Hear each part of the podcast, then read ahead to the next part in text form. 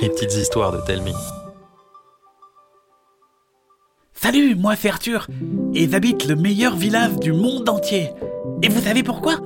Parce qu'il regorge de légendes géniales. Aujourd'hui, je vais vous raconter la légende du puits sans fouet.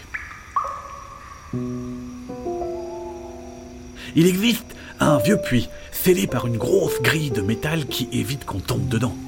Personne n'y jette jamais de pièces parce que ce puits-là n'est pas du genre à exaucer les souhaits. Non, il a une toute autre utilité.